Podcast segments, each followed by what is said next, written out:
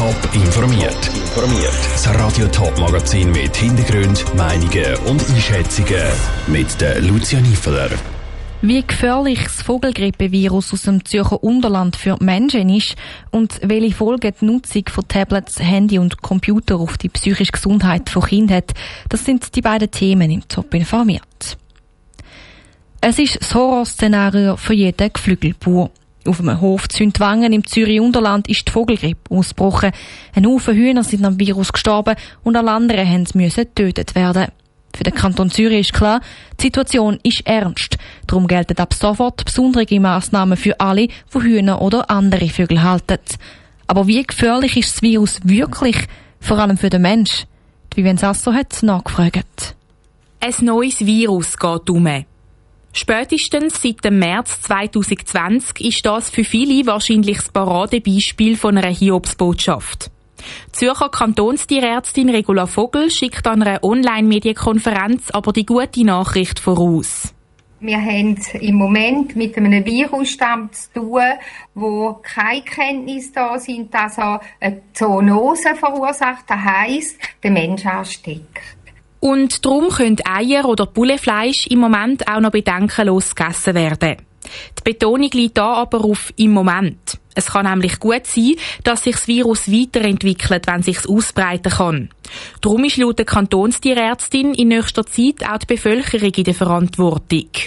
Auch wenn man einen toten Vogel irgendwo findet, den langt man nicht einfach mit den Händen an, sondern ähm, höchstens mit Händchen und eigentlich lässt man liegen und wenn ein Geschehen da ist oder ein toter Greifvogel, tut man sich an die Polizei wenden und die tut mit uns die nötigen Beprobungen organisieren.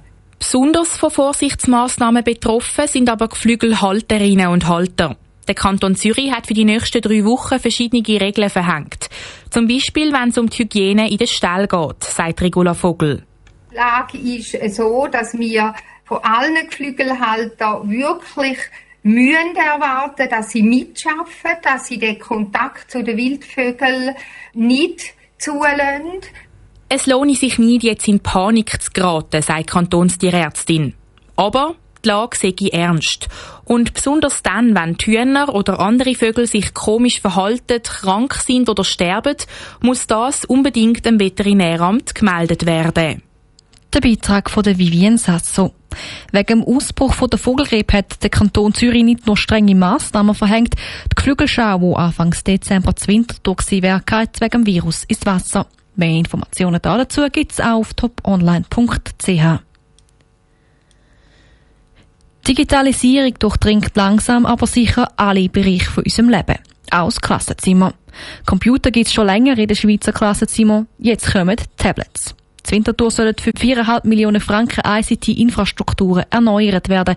Unter anderem mit Tablets ab dem Kindergarten. Die Tablets im Kindergarten oder der ersten Klasse. Was kann die Nutzung von digitalen Geräten im jungen Alter von Kindern für Folgen haben? Nora Züst ist dieser Frage nachgegangen. In der ersten Klasse lernen die Kinder schreiben, lesen, ruhig auf einem Stuhl hocken und in Zukunft an den Umgang mit digitalen Geräten. In der Stadt Winterthur sollen Kindergartenklassen je sechs Tablets bekommen. Von der ersten bis zur vierten Schulstufe gibt es zwölf Tablets pro Klasse. Der Dozent für Medien und Informatik an der PH Thurgau, Thomas Merz, befürwortet so eine Mediennutzung in der Primarschule, sieht aber auch die Risiken davon. Wenn ich mich primär in einer medialen Welt lerne zurechtzufinden, dann stört nachher eigentlich die reale Welt eher. Das heisst, ich bin unter Umständen dann in Begegnungen mit anderen Menschen nicht gleich kompetent, wenn ich mich primär an der Nutzung von Computer orientiert habe im Voraus. Tablets sollen darum eine Ergänzung zum Unterricht sein, aber nicht herkömmliche Hilfsmittel komplett ersetzen. Weil es gibt auch Kompetenzen, die nicht mit einem Tablet gelernt werden können, sagt Thomas Merz. Gerade in einer digitalen Gesellschaft sind auch soziale Kompetenzen, personale Kompetenzen, also miteinander können spielen, miteinander können austauschen, zusammenarbeiten, auch mal schwierige Situationen miteinander zu lösen und so weiter. All das sind Fähigkeiten, die in einer digitalen Gesellschaft erst recht wichtig sind. Für viele Schüler und Schülerinnen gehören Tablet, Handy und Co. zum Alltag.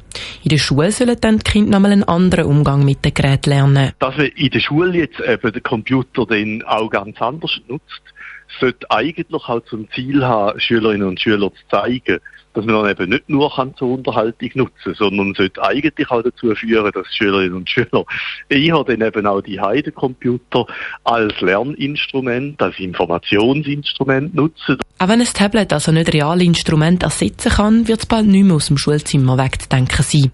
Nora Züst hat berichtet. Während das Winterthur bei den Erst- bis Viertklässler etwa jede zweite Schüler ein Tablet zur Verfügung hat, sollen Fünft- und Sechstklässler eine 1 zu 1 Stattung bekommen.